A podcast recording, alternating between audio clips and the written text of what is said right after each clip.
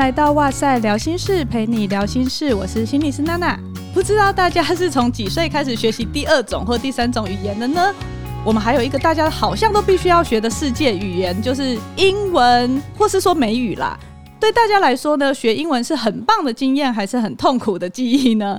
今天我们就邀请到来对谈的是一位非常美丽的英文老师，一起来聊聊如何协助孩子快乐的学习。让我们先欢迎 Ruby 老师。Hello，大家好，我是 Ruby 老师。其实我教英文已经十二年了，然后对象从小小孩到成年人都有，也有担任过台北市政府口译人员，还有许多英文教材啊、书籍的作者，还有审阅者。那目前呢，我是在大学里面当讲师。其实去年跟一群志同道合的伙伴们成立了央学教育公司，希望可以建立就是孩子学习不同语言的课程系统。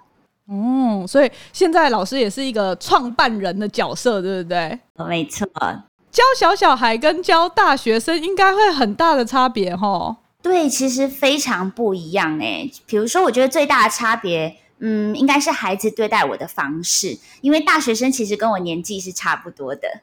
年纪差距不大，所以其实讲话的方式还有相处方式就蛮像朋友的，可以聊天。那我就是把我的课程内容备好，然后透过我的方式呈现就好了。但小小孩就很容易把我当做是女神跟偶像，他们就会，我就会比如说就要用语调的高低起伏啊，肢体要非常的夸张啊，或者是表情要很夸张这样，然后上小朋友的课真的很容易变瘦。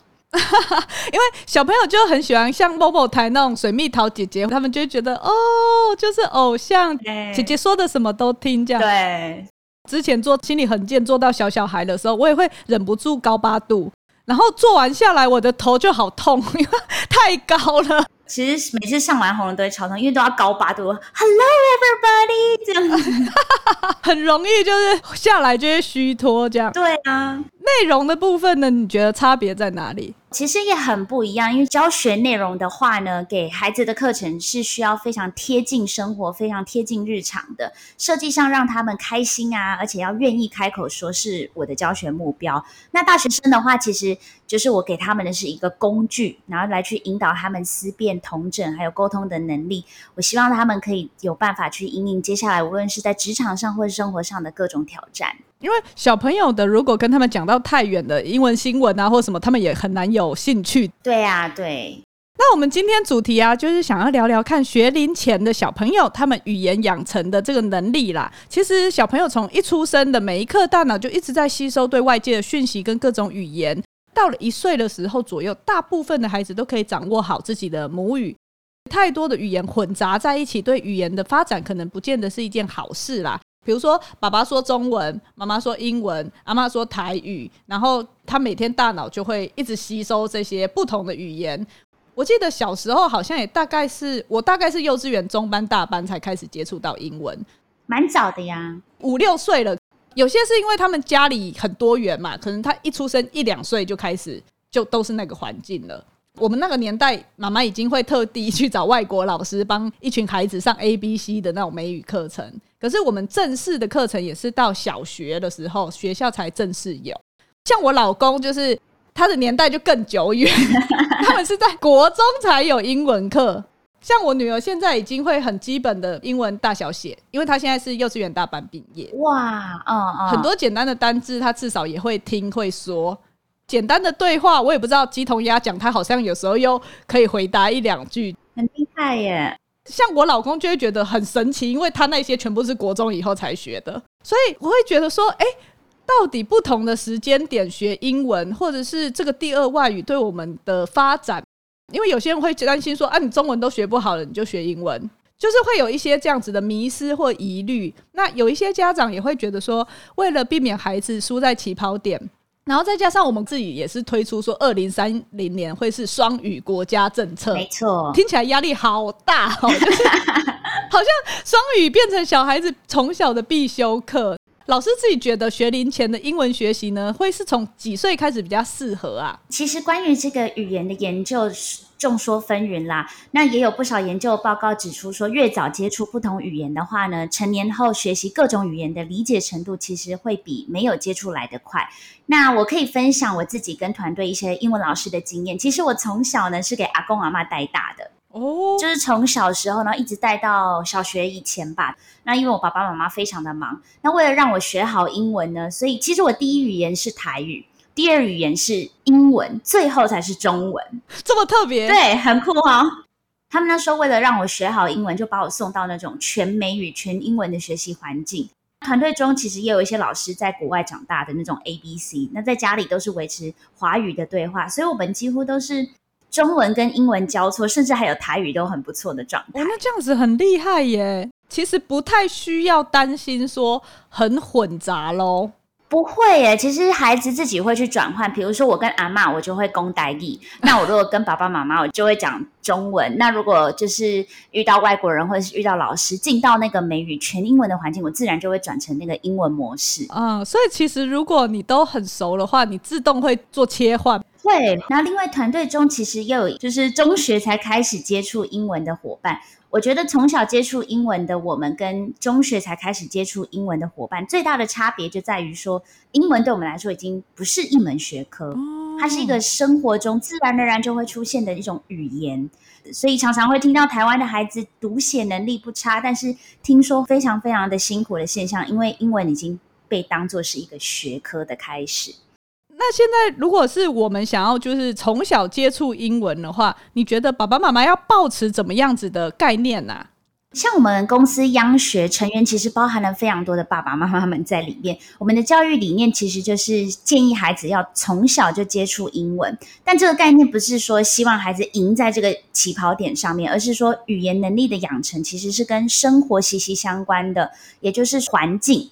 所以听英文歌也好，看绘本书、听故事、看卡通都好。越小开始的话呢，只要这个语言有出现在孩子的生活当中，你就会发现说，诶，孩子都会无意之间慢慢的像那个海绵一样的在吸收。而且中文家庭的父母呢，维持跟孩子说中文的状态，其实是不会影响中文的发展的，不用担心。因为我看我女儿有前一阵子可能就在看那个 Super Girl。然后他就问妈咪，Super Girl 是什么意思？他其实看到，一直听到，他就有那个好奇心，想问你说那个到底是什么东西？那你就可以借机跟他讲，对，他反而自主学习会更有那个动机，然后更有那个兴趣耶。没错，他是发自内心的。其实我觉得小朋友就是越小的孩子越有很大的好奇心，然后这样子在学习动机上面是更清楚而且更直接的。然后越长大，你看像我教小朋友啊，就是 Who knows？全部人就是举手，但是大学生就是。有没有问题？一片真的。我看那个，我去看我女儿他们幼稚园的时候，每个人都好积极要回答，积极要问问题哦。没错，嗯，对，猛举手这样子，对啊。但大学生就不一样，越大的孩子就就是都不讲话，酷酷的这样。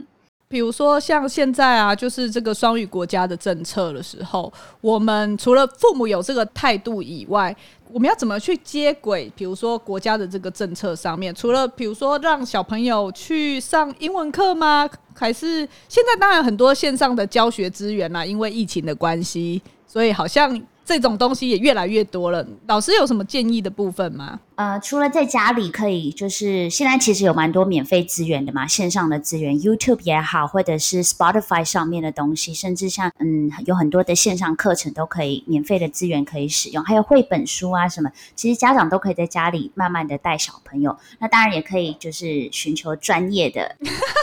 对，我觉得很多时候是父母会担心自己英文不好教不来，或者是自己的口音也不是那么适当，所以他们就会觉得说，哎，那或许。交给专业的来会不会比较好一点？孩子其实他接收到的资讯会来自无论是老师，然后或者是同才，甚至是爸爸妈妈，还有影音上面、网络上面，其实是不同的不同资讯来源的。就是我们刚刚刚好有讲到小朋友小小朋友的好奇心嘛，对不对？我想就是大家有跟孩子互动过，就会知道小朋友不是用教的，他们坐不住，然后注意力也没有办法维持那么久。如果是教学龄前的孩子，好像都是要边玩边学，重点不是那个学习成效，而是他们要先感觉哦，英文好有趣哦。老师可以跟我们分享一下，你都怎么样子激起小朋友的好奇心，他愿意去探索了解这个新的语言呢？呃，学龄前孩子语言的学习呢，其实听跟说又比读读写来的重要，因为他们还不会读跟写嘛，还不会认读，所以都是语言学习就是牙牙学语，先从模仿的听跟说，爸爸妈妈这样开始。而要培养孩子的听跟说，有两个非常重要的要素，我觉得一个是声音，一个是画面。所以我们可以透过这两个呃这两个要素呢，来去透过孩子有兴趣的事情开始。比如说，当过爸爸妈妈们的都会应该会发现说，孩子对于节奏强的声音或者是音乐旋律很很容易有反应。所以这是一个很好启蒙孩子的方式，我们就可以透过刚刚我讲到的高低起伏的声调啊、唱歌啊、还有打节拍啊等等这些方式来带小朋友认识新的语言，或者是我们也可以播放英文歌曲啊、手指谣啊，或者是韵文等等的方式。那现在其实网络蛮发达的啦，有非常多的免费资源，所以像英文歌啊，或者是很多那种日常生活常用的句子，还有押韵的韵文。还有一些认知上的概念、常用的单字，我们都可以套用到那个歌曲里面。那再来是画面的运用，画面跟声音要来去做一个连接，那让孩子喜欢的画面，比如说我们很常会透过绘本还有肢体律动的方式，实际去操作给小朋友看，然后让他们理解。嗯，因为小朋友真的很喜欢实际操作，或是跳跳舞这些，他们就会记起来。我记得就会教小朋友唱那个头儿肩膀膝脚趾，那、oh, 他们就会 shoulders, knees and toes. That's right. 对，所以你就会知道各个部位在哪里。小朋友就很喜欢玩这个这样子。没错，其实我可以呃简单举个例子好了，比如说在介绍单字的时候，过去传统教学就是拿个字卡嘛，然后比如说就直接。这个是青蛙，那就青蛙 frog，青蛙 frog frog 青蛙就这样子。可是其实可以更有趣的方式，让它引起动机。例如说，你先放一个青蛙的叫声，ribbit ribbit ribbit ribbit，what's that？哦，好像哦，怎么学得很像？对，what's that？What's the sound？哦，是什么声音呢？What animal is it？是什么动物呢？然后接下来就噔，然后就把那个真正的青蛙的手偶或者是玩偶，就是实际的拿出来。Oh, this is a frog, a jumpy frog. Ribbit, ribbit, ribbit, ribbit. 原来是一只小青蛙。哎，这时候小朋友就会就是看得目不转睛，然后会觉得哇，很好玩，很好玩。哎、欸，真的很厉害！那个声调跟那个非常生动，就是连大人也都会被吸过去，想说：哎、欸，发生什么事？是什么？是什么？有亲妈吗？好想知道，超想知道的，对。哦，所以这个技巧真的很难，因为如果是我们在家，就是我平常的声音讲话的话，感觉孩子就会飘走，他就不会想要听哎、欸。哎，对，很多爸爸妈妈就会分享说，老师他们好，他们好喜欢听你讲故事，然后我在家里讲故事他都不听，对，他就开始做别的事。所以这个好像真的就是用问句，然后先不要那么快的。表达出来答案，没错。而且像我们就是，比如说你也不要一下子拿到了一本青蛙的绘本就开始讲了，你前面就先像这样子的引导，让他引起动机。这时候适时的，哎，他开始哦哦，是青蛙，青蛙出来了。这时候再拿出一本有关青蛙的绘本出来，孩子就会更加的专注了，然后就会被吸引过去，然后这时候就会充满很多很多的好奇心。然后就陪着孩子一起共读啊。那在共读的时候，其实也有一些小技巧哦。嗯，我们可以多问孩子问题，让他们产生疑问，然后比如说想要解答，也是一个引起好奇心的一个好方法。我这里也可以就是呃示范一下，比如说嗯，那个问题不可以太难啊。比如说小小青蛙怎么了呢？What happened to the frog？哦，为什么他要哭呢？Why is he crying？或者是说，我们在进入书中跟主角互动的时候，这里是小青蛙的家，This is Froggy's house. Let's knock the door together. 我们一起敲敲他的门好吗？Knock, knock, knock, knock, knock, knock. 哦，这些其实都是可以维持孩子就是阅读热度的一个好方法。哎、欸，真的哎，有时候一本书，如果你没有一直跟他互动的话，其实他很难看完那一本书。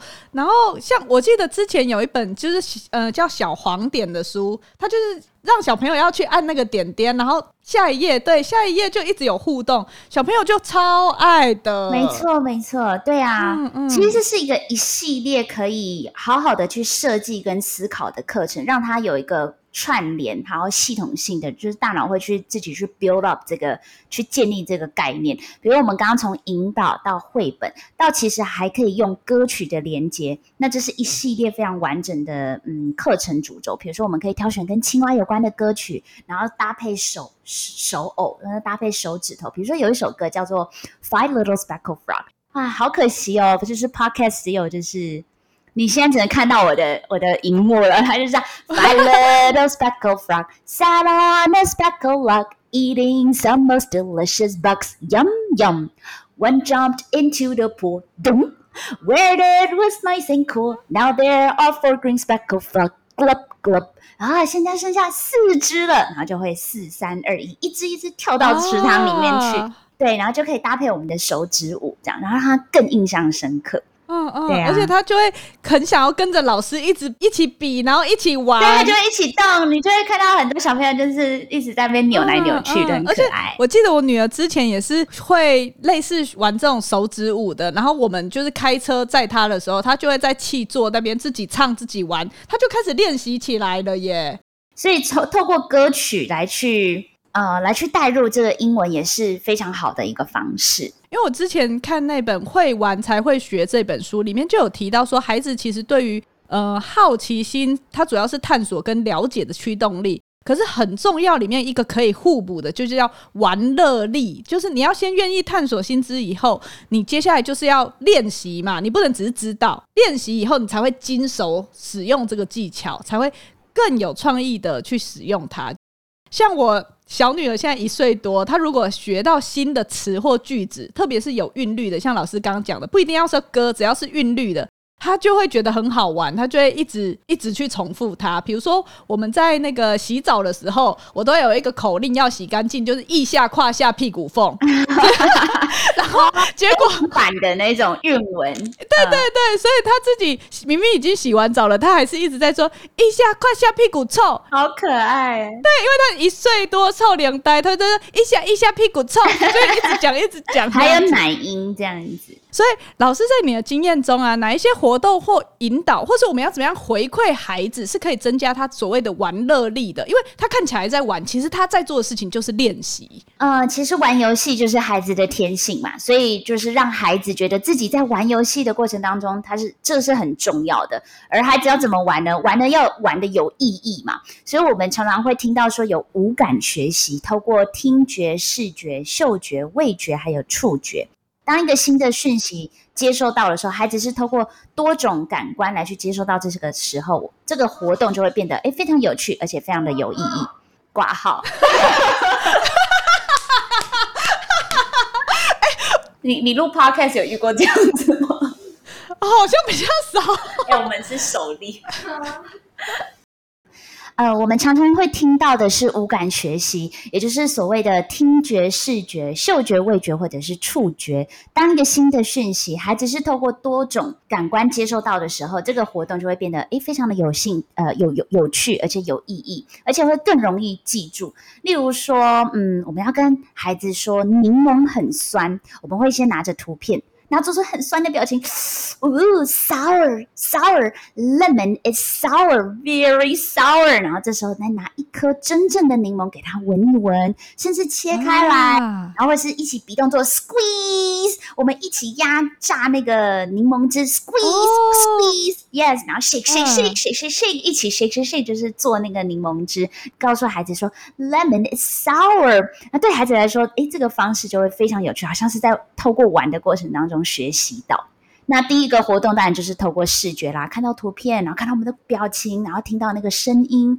然后做出那个很夸张的动作，啊啊这样子，他们就觉得哦，很很好玩，很好玩，而且就会很容易记住。嗯，因为我觉得我们常常就会停在视觉。听觉，然后就停止了。对，一直自卡，对，就没有了。记得以前小时候，小时候过去以往传统教学就是一直自卡，然后 repeat after me，repeat after me，就一直复诵复诵，就是用背的啦，真的是用背的。啊、所以我刚刚听到，哇，你还要挤那个柠檬汁是有动觉的，然后还有嗅觉的、触觉的，对，有动作，然后你就叫大家拿拿。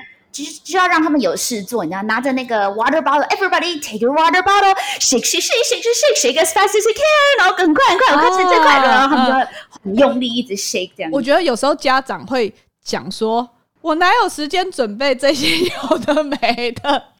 真的真的，就会觉得我为了学教你一个柠檬很酸，我要去准备一颗柠檬，然后要在那边跟你炫半天这样子，就会觉得对，就会觉得心好累，而且很累。就是爸爸妈妈通常都心累，然后腰也会觉得很累，因为要唱唱跳跳。对对，所以真的是交给专业来还不错。然后另外一个是我想到说，哎，就是有时候家长会担心说，好，我玩这一大段。我只学一两个单字，那可是如果我只教他背一样的时间，我可以教他六个单字，他们会不会有这种效率上的心情呢、啊？真的是非常多人的迷思，因为你想想看，不用说小孩子，小孩子已经算是吸收最好的了。那像我们大人，我们可以背背的东西比较多嘛？那你看哦，我今天如果教你十个单字，明天你会剩几个呢？对，就是表面上看起来很多，但其实没有留住。对，对，但是其实你根本没有留住。但是你如果透过像我刚刚引导的方式，甚至是比如说很很很奇妙的有，比如说，Do you like broccoli? Do you like broccoli? Yes, I do. Yes, I do. 然后下次我就 broccoli 其实是那个花椰菜。broccoli 叫做花椰菜，那我就可以套用在任何的东西哦。我今天新的单词我就说，Do you like carrots? Do you like carrots? 你喜欢红萝卜吗？它自动就会说，Yes I do. Yes, I do. 它就会接这个。对，那你看。以前的老师都会说：“你的 do 开头就要用 do 回答，不不不。”但是小朋友根本不会，对，都是记不得。但是你就 Yes I do, Yes I do，哎，很容易就记起来，而且朗朗上口。嗯、因为把它透过活动，就是这些经验，它是生活化的，你反而可以连接广泛的运用在生活中。没错。可是如果你只是背背那个单字，你用不出来，哎。对啊，对啊。你没有情境用，哎。对啊，你因为你脑子。脑子里面没有去产生那个连接，那就会，嗯嗯、那就是只是单点式的。可是你如果把把那些 dots，把那些点都 connected together，就是把它接连接在一起，哎，这个意义性就更大了，这个连接性就更大了。所以像这样子，如果我们能够在生活中也，比如说像我在吃饭的时候，我就可以问他，我就可以跟他唱歌了嘛。对呀、啊，对呀、啊，你就可以，而且小朋友都会很挑食啊，你就可以跟他说，Do you like vegetables? Do you like vegetables? Yes, I do. Yes, I do. 那你如果不喜欢，就要 No, I don't. 呃、uh,，yucky 这样子，就可以跟他玩的很开心。对啊，对啊，就会觉得哎，吃饭就是一个亲子的活动。是一个很愉悦的事情。那另外一个，我觉得就是刚刚讲到的是好奇心，然后玩乐力嘛，对不对？但我觉得学习语言，我自己观察了，我觉得还有一个最酷的特性，就是你会借由跟他人分享，可以学到更多，嗯，也就是社交力的部分。因为大家都会说，如果透过互动啊，或者是你今天说把他丢到另外一个国家，他自然就是。想要生活下来，他就会了嘛，对不对？那我们跟学龄前的孩子互动的时候，要怎么运用这个社交力呢？因为我知道有一些呃家长有时候就会说，哎、啊，我们就把他丢到就是呃除除了补习班以外，他们可能就是会去像是有一些教会啊，没错没错，嗯，或是某一些环，他们去营造那个环境。让他有社交的这个过程，可以透过说分享点子、资讯啊之类的互动，来去增加他的英文能力。是啊，其实呃，除了社交，社交除了就是跟同侪啊，或者是邻居朋友啊等等，然后还有再来最直接就是可能跟亲子嘛，亲子对话跟爸爸妈妈。那社交力比较实际的应用是要引导孩子开口说。其实我觉得语言学习最重要的不是什么文法啊，或者什么，就是你要敢说，开口说。然后我觉得运用社交力学习有一个很重要的特点，就是要贴近孩子的生活经验，那他才会用到嘛。他用到，他才会觉得说，哦，这个学英文是有用的，学英文是必须的。尤其是刚开始接触英文启蒙时期，因为这些发生在自己身上的大小事，就会让孩子。产生这个共鸣，自然而然他就更有机会开口说。我来举例一下好了，例如说一些生活场景好了，玩玩具的时候，跟刚刚那一首歌 Do you like broccoli？你也可以这样子用哦，你可以说 Do you like train？Do you like train？你喜欢火车吗？他这时候就会说 Yes I do, Yes I do。嗯、那如果去，比如说公园散步，跟邻居小朋友去公园散步，看到不同的动物啊，Do you like sparrow? Do you like sparrow? 你喜欢麻雀吗？然后不知不觉中，他们就会，诶，其实这个英文对话就产生一来一往的这个互动，就会加深语言那个应用的意义。那社交力就会应用在语言学习。就会发挥出很大的效果，孩子的句型啊、单字就会累积越来越多。嗯，我觉得真的是生活中刚好有一些机缘，然后有一些他需要跟人家互动的时候，他才会开口讲。否则，我就知道你中文听得懂，我干嘛跟你讲英文？其实很难激起那个动机。我记得之前就是有一次，呃，我女儿刚好他们学校有教到一些就是素食店、麦当劳的一些餐点这样子，那我就跟她说，如果你今天想要吃的话。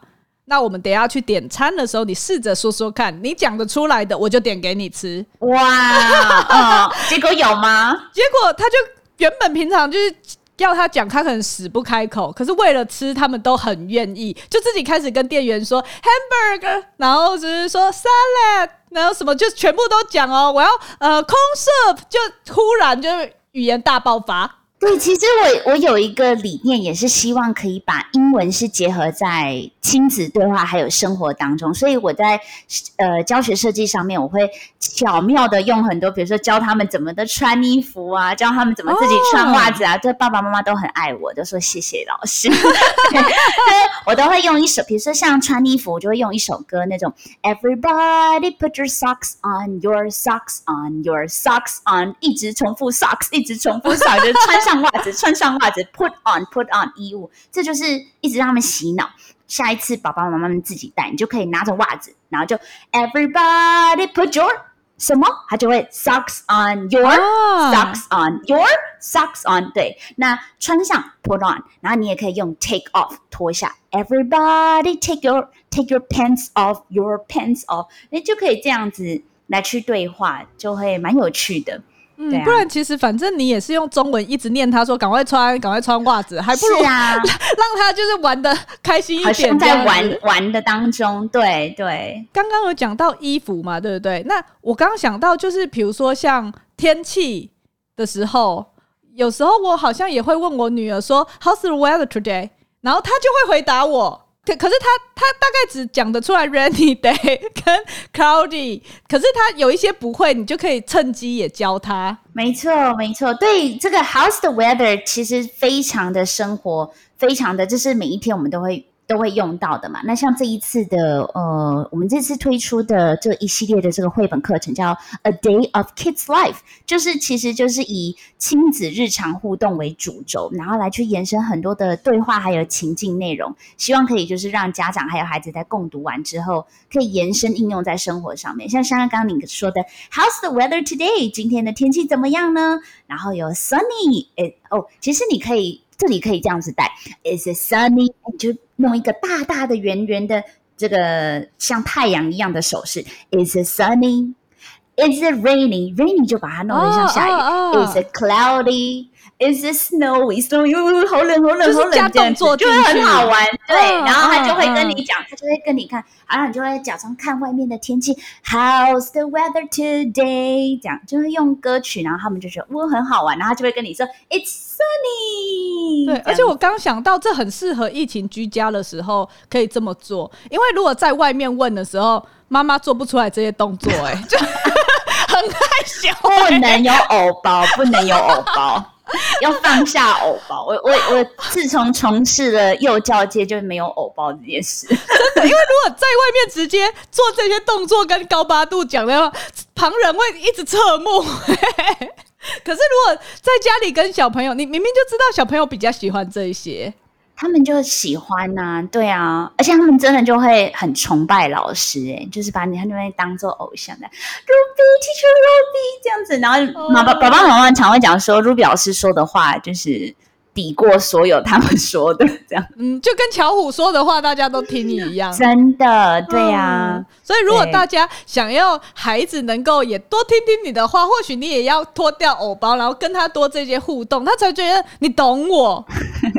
如果我们讲到，因为我们有时候爸爸妈妈就有点贪心哈，学一个语言啊，还想要顺便可以应用到生活中的其他部分，这样子。对，那如果是这个部分的话，我们可以有什么运用吗？呃，我们这次推出的课程叫 A Day of Kids Life，是贯穿就是让孩子一天的生活，所以非常非常贴近生活的各种情境。那我们其实也是巧妙的，希望可以建立孩子的好习惯。例如说，有其中有一本，我可以先稍微透露一下，是在描述。好好吃饭不偏食的这个绘本故事，哦、这个故事都是全部都原创的、都是我们自己研发、自己写的，然后根据孩子哦，所以不是国外翻译那种，不是不是，全部是呃，我们想说，哎，自己，因为我刚刚有提到说，团队有很多自己是爸爸妈妈，嗯，那我又是从小在国外念书的，所以我们就是结合了所有真的会发生到什么样的情景，然后把它编写进去，这样子，嗯、对。然后如果遇到孩子偏食的时候，就可以拿出这一本。绘本书，然后怎么应用呢？比如说，就可以说：“哇，这个青菜好好吃哦！你记得小青蛙最喜欢吃青菜了吗？”Wow, the vegetable looks yummy. Do you remember that the little fox loves to eat vegetables so much? We love to eat, eat, eat yummy, yummy vegetables. We love to eat, eat. Eat yummy yummy vegetables。哦，宝贝，我们上次看了一本书， 不吃蔬菜水果的小猴子肚子好痛好痛啊！He had a stomach ache. Ouch！吃蔬菜可以让你身体健康哦。Eating vegetables can make you strong and healthy. That's right。这些都是透过就是生活互动对话，也就是所谓的社交力，让孩子可以潜移默化的学习英文的好方法。你你切换的很快诶，你从刚刚讲那个英文跟小朋友对话的那个口气，然后到正常说话的状态，我刚来不及反应，就觉得哎，怎么就切过来？我朋友都说，哎，Ruby，你会不会就是精神错乱，或者是 他们都觉得我是不是有些问题？因为我从我可能早上早上是幼幼班，然后到下午大一点的孩子，然后到呃傍晚到晚上，我还有。我差点讲出大学的名字，我还有大学的，就是课程，然后甚至我还有成人的课程，所以我真的要去转换，就 Hello everybody 到那种就是 Take out your textbook，OK，Today、we're going 就是那一种，对，真的差好多。我刚刚就觉得，哦哦，怎么怎么忽然就换过来了，像上升一样哎，真的是专交给专业的老师，因为你说叫我们父母做这个转换齁，我觉得有点。有点没有办法，就是觉得 孩子可能觉得妈妈你今天怎么了？是是是是需要看医生吗？之类。非常感谢 Ruby 老师今天跟我们分享这些学龄前儿童如果如何快乐学习跟语言能力的养成啊，还有家长一些态度等议题。我觉得就是可以从三个大重点，我们刚刚讲到的好奇心、呃玩乐力跟社交力这个部分，我觉得老师里面讲到一个，我觉得五感怎么样利用五感。去带动这个孩子，他更想要去学习这个东西，其实蛮重要。因为我们真的太专注于视觉跟听觉上面的，还有其他很多可以运用的。可是我们有时候会觉得我想不到啊，然后还要做教具啊，好麻烦。其实不用欸，你只要用五感的概念去想，你就会可以自己也可以有那个创意出来，怎么样去教孩子了。这次因为 Ruby 老师在 Yota 有读的平台有开设了这个儿童英文绘本的线上课程。这个绘本的故事里面会画面会藏有很多的小细节，因为小朋友最喜欢看那个书里面，他就找到这哪里是什么，找到哪里是什么。没错，对对对，找到一些小小惊喜、小细节。对，小朋友好喜欢这个，这就可以引起他们的好奇心，这样子。而且我看那个绘本里面，就是你刚刚说有歌曲嘛，对不对？还有教具。可以还让孩子就是重复的玩，重复的练习里面的东西。对对对，在家里就是爸爸妈妈就可以自己带带他们，然后就看着那个影片，然后就可以知道说哦，搭配歌曲，然后跟手作就是劳作，怎么样带小朋友来去加深印象。这一套我自己很想收集的，还是我自己 A 一套钱？可以可以，到时候一定要一定要送给娜娜一套。好，就是我们有提供，就是哇塞的粉丝，就两堂课程的免费兑换券。这个呃，怎么样子来抽奖呢？我们就会放在我们的 IG 或是脸书的贴文。然后有关于呃 Ruby 老师今天讲到的这个，我们会放在我们节目的资讯栏中。如果大家想要了解更多的话，就可以点过去看看哦。